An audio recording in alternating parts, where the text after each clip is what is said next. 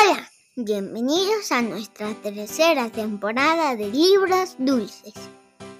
Mi nombre es Dulce Yo soy Claudia. y hoy vamos a contar el libro de Cascanueces. Vamos a hacer libros de Navidad. Que los disfruten. La Nochebuena. El 24 de diciembre, Federico y María Stambaum, los hijos del consejero de Sanidad, estaban uy, muy aburridos. Tenían prohibido entrar en el gran salón porque allí los padres y el padrino Christian preparaban el árbol de Navidad. El magistrado Christian Elias Drosselmeyer era un hombre bajito y delgado, con muchas arrugas en el rostro. Tenía una enorme calva, por lo cual llevaba una peluca, que era una obra maestra. En el lugar del ojo derecho usaba un parche negro y vestía siempre un gabán amarillo. Era muy habilidoso, aparte de saber sobre relojes, hacía juguetes y todo tipo de instrumentos. Siempre llevaba en el bolsillo regalos para los niños. Un muñeco que hacía reverencias o una cajita de la que salía un pájaro. Para Navidad preparaba algo muy especial y artístico. Los niños trataban de adivinar el regalo de este año. María comentó que el padrino habló sobre un hermoso jardín con un lago en el que nadaban cisnes blancos y se oían lindas canciones. Federico deseaba además muchos húsares, con sus vistosos uniformes. Ella anhelaba una muñeca. Cuando oscureció, los padres abrieron las puertas e invitaron a los niños a entrar. Ellos admiraron el gran árbol adornado con manzanas doradas y plateadas, así como flores, además de dulces envueltos en papeles de colores. Las luces brillaban como estrellas. María recibió una bella muñeca, muchos juguetes y un vestido. Federico, un ejército de húsares, ¿Qué es húsares? soldaditos. Era el momento de ver el regalo del padrino. Apareció una maravilla. En una pradera adornada con flores se alzaba un castillo con ventanas y torres doradas. Se oyó música de campanas. Puertas y ventanas se abrieron para dejar ver una multitud de damas y caballeros, con trajes espléndidos que paseaban por los salones. En la sala central, iluminada con lámparas doradas, bailaban unos niños. Un señor se asomaba a una ventana y luego desaparecía, en tanto que una figura que semejaba a Drosselmeyer entraba en el castillo. Federico y María vieron un largo rato las figuritas que bailaban y se movían de un lado a otro, pero como todos hacían lo mismo una y otra vez, mm, los niños se aburrieron. Federico se dedicó a sus soldados y María jugó con Clarita, la elegante muñeca nueva. María encontró junto al árbol a un extraño hombrecillo. El cuerpo era largo y fuerte, pero las piernas estaban muy delgadas y su cabeza inmensa. Sus grandes e inmóviles ojos verdes expresaban agrado y dulzura, y la barba de algodón hacía resaltar su sonrisa amable. Vestía como un hombre de posición y gusto. Llevaba una chaquetilla de color violeta con muchos botones, pantalones del mismo estilo y unas botas de montar que ajustaban bien a las piernecillas. Resultaba cómico que en aquel traje tan marcial llevase una capa mal cortada, que parecía de madera. María pensó que también el padrino usaba un traje muy feo, pero era encantador. El padre dijo que era un cascanueces y que, aunque pertenecía a todos, María sería la encargada de él. Ella tomó al muñeco, le levantó la capa, le abrió la gran boca con sus dos hileras de dientes blancos y afilados, metió en ella una nuez y ¡crack! La núcula quedó limpia. Cascanueces partió nueces para todos, hasta que Federico escogió las mayores y más duras. ah, lo que ocasionó que el hombrecillo se le cayeran tres dientes y le quedara suelta la mandíbula inferior. María se enojó mucho. Recogió los dientes del cascanueces, le ató una cinta blanca alrededor de la barbilla, lo envolvió en su pañuelo y lo sostuvo en brazos. Federico mm, salió avergonzado. Drosselmayer le preguntó a María cómo podía ser tan cariñosa con un individuo tan feo, pero ella defendió a su juguete. El magistrado sonrió y se fue. La batalla. Era ya casi medianoche y los niños seguían acomodando sus juguetes en un gran armario de cristales, a pesar de que los padres los habían mandado a dormir. María le rogó a su mamá que le permitiera arreglar un poco más la casita donde estaban sus tesoros. La madre aceptó. Dejó encendida la lámpara del centro que emitía una pequeña luz. La niña desenvolvió con cuidado al cascanueces, que estaba muy pálido, pero seguía sonriendo. María disculpó a Federico y le aseguró al muñeco que el padrino Christian le arreglaría los daños. Luego lo acostó en la cama de Trudy y expresó que era cómico y agradable. Cuando la niña se dirigía a su cuarto, oyó un ligero ruido el reloj de pared andaba cada vez con más ruido, pero sin dar la hora. María, extrañada, vio a Cristian sentado en el reloj y cubriendo a este con su gran gabán amarillo. Se escuchó un grito. Y apareció el rey de los ratones con sus siete cabezas coronadas dirigiendo a miles de roedores que se enfilaban al armario sin preocuparse de María que retrocedió aterrada y se apoyó en el mueble. Se oyó un fuerte ruido. Y la puerta de cristales cayó al suelo, rota en mil pedazos. La chica sintió un gran dolor en el brazo. Todo quedó en silencio. Asustados, los atacantes regresaron a, sus agujeros. En el armario hubo un gran revuelo. Trudy y Clara huían aterrorizadas. Cascanueces saltó de la cama levantando su espada y preguntó quién quería luchar contra los roedores. Enseguida, tres jinetes, pantalón, cuatro desollinadores y un tambor lo apoyaron. Cascanueces se colgó en el pecho la cinta con la que María lo envolvió y le brindó a ella el triunfo que obtuviera. Luego dio un salto peligroso hasta el suelo. Para los otros bajar fue más fácil, pues estaban rellenos de algodón y de paja. Cascanueces ordenó al tambor tocar a redoble para empezar el ataque. Los cristales del armario retumbaron. Cascanueces animaba a las tropas y daba órdenes. Los usuarios formaron un brillante ejército. A Pantalón, por su valor y destreza, le confió el mando de la caballería y de la artillería. Debajo de la mesa se agrupó una gran legión de ratones, regidos por su asqueroso rey. Ambos bandos lanzaron silbidos y gritos. Llovieron grajeas sobre los roedores que, cubiertos de blanca pólvora, iban perdiendo. Otra tropa de muñecos que estaba bajo un taburete aventó granos de pimienta y causó más daño a los enemigos, pero estos lograron rodear algunos cañones y disipar con maestría unas píldoras plateadas.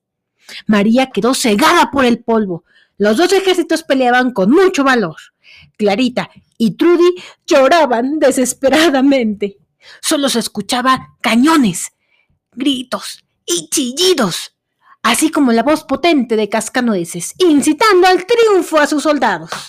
Pantalón ejecutó algunos ataques prodigiosos, pero los húsares, tras recibir unas balas malolientes de los ratones, decidieron dejar la batalla para no ensuciarse más. La batería de los artilleros, con sus cañones apostados bajo el taburete, resistió hasta caer en poder de un grupo grande de roedores. Debajo de la cómoda salió otro ejército ratonil y Cascanueces con su gente tuvo que retroceder. Tropas de roedores con su rey chillando por sus siete gargantas rodearon a Cascanueces. María no pudo contenerse y les aventó un zapato. De repente, la chica sintió oh, un dolor muy agudo y cayó al suelo sin sentido. Despertó en su cama, angustiada. Preguntó si se habían marchado los ratones y si Cascanueces estaba a salvo. La madre le dijo que en la casa no había roedores y que el padrino se había llevado al muñeco para repararlo.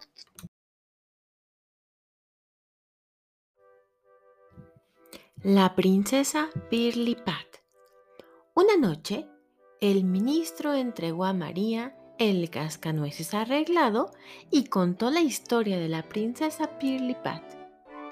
Cuando ella nació, el rey se puso feliz, cantaba, bailaba y daba saltos en un pie. Ministros generales y pueblo también giraban alegres en un pie. Pirlipat era linda, su rostro parecía de pétalos de rosa el pelo dorado y los ojos azules, bellos. Además tenía dos filas de dientes como perlas. Aunque la madre también estaba contenta, sufría una gran inquietud.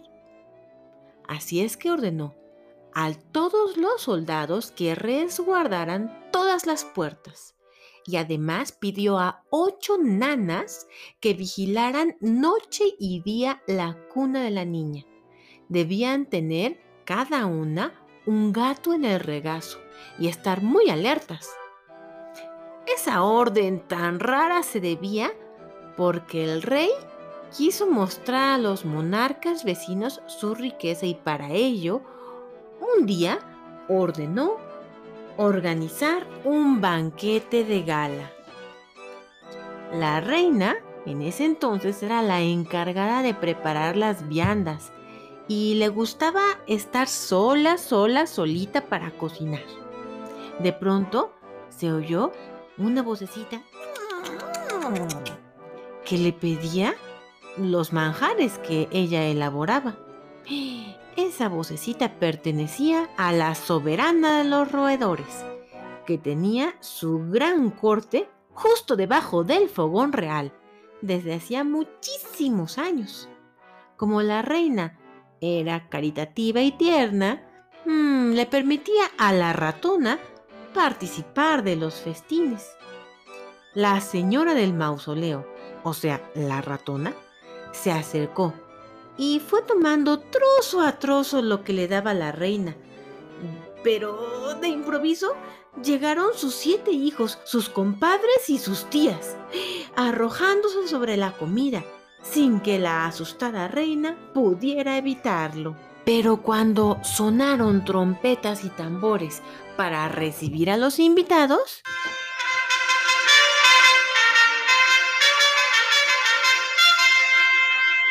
Ya casi no había comida. El soberano estaba furioso.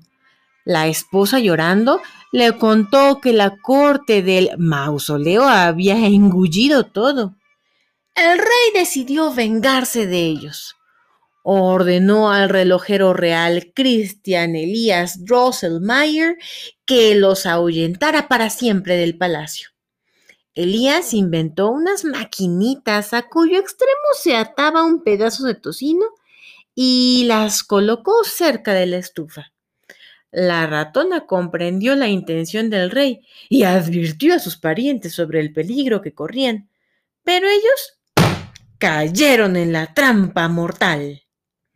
Con los pocos que quedaron, la reina del mausoleo abandonó el castillo prometiendo vengar la muerte de todos sus allegados. Esto nos trae de vuelta a la historia de Pirlipat. Cuando Pirlipat nació, la señora del mausoleo fue a advertirle a la reina que su hija corría peligro. El astrólogo real supuso que solo los gatos podrían alejar a la reina de los ratones de la bella Pirlipat. Una noche en que todo estaba en silencio, una niñera ¡ay! cayó ¡uh! en un profundo sueño. Al despertar, vio a la ratona junto a la niña. ¡Ah! gritó espantada, y el monstruo huyó. Grande fue el error de todos cuando vieron a Pirlipat.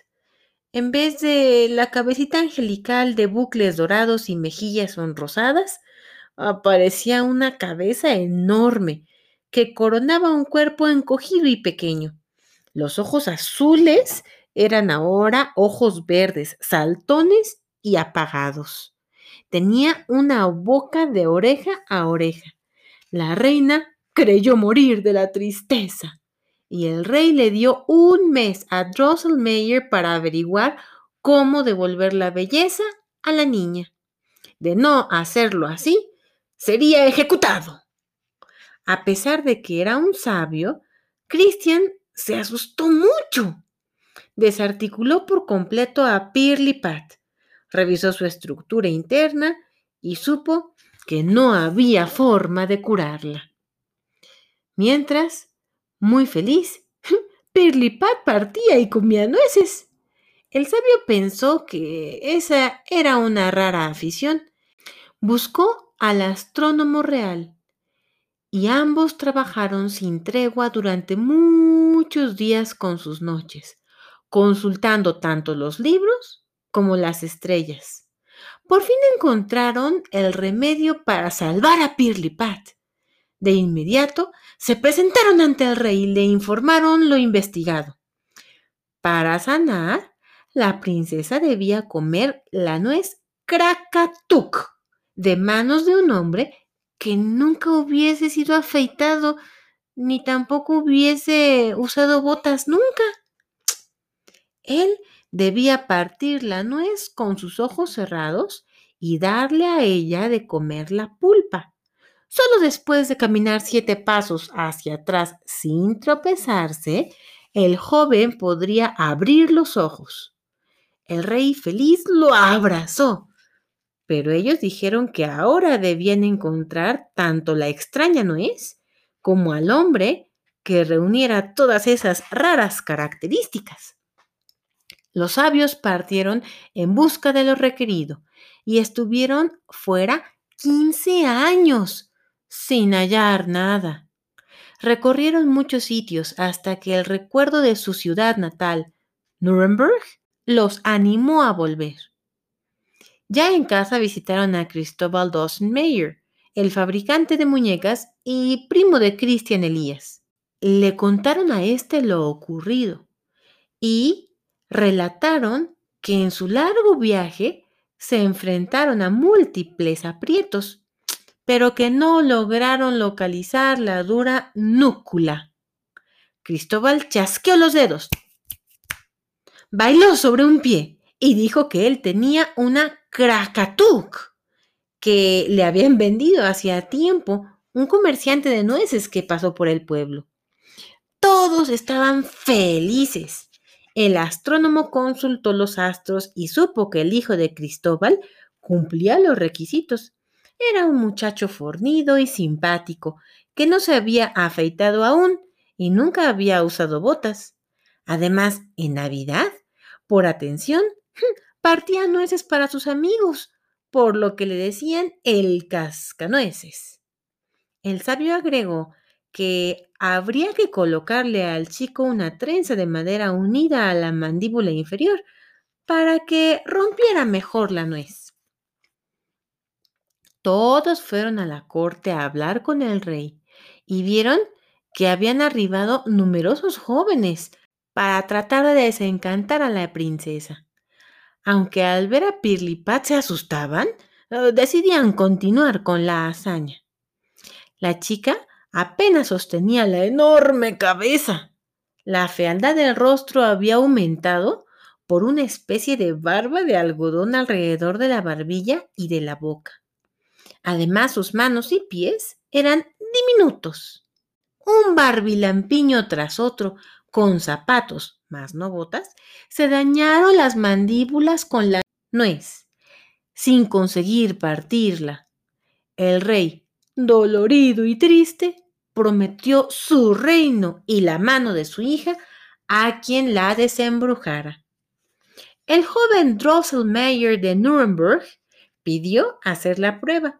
A Pirlipat le agradó el doncel. El joven cerró los ojos, tomó la Krakatuk, se la metió entre los dientes, apretó y ¡crack! La cáscara se partió en cuatro. Limpió la pulpa y con una reverencia se la entregó a la princesa. Luego echó a andar hacia atrás. La chica se comió la nuez y al momento regresó la joven angelical, con su bello rostro, sus ojos de un brillante azul y los cabellos dorados. Las trompetas y tambores se unieron a los gritos de júbilo del pueblo. Todos ellos bailaron en un pie. El escándalo desconcertó un poco al doncel, aunque logró dominarse, pero al dar el séptimo paso de una rendija, salió chillando la ratona. El joven sin querer la pisó y la hirió de muerte. En un instante, a él se le encogió el cuerpo y la cabeza se le agigantó. La monstruosa boca se le quedó abierta y los ojos se le salieron de su lugar. En vez de trenza le colgaba a la espalda una fea capa unida a la quijada. El relojero y el astrónomo tenían miedo y rabia a la vez. Antes de fallecer, la infame ratona amenazó al joven de que moriría bajo las garras de su hijo, el ratón de las siete cabezas. Hasta aquí nuestra primera parte del cascanueces. Si quieren saber que sí, escúchenos el jueves. Adiós.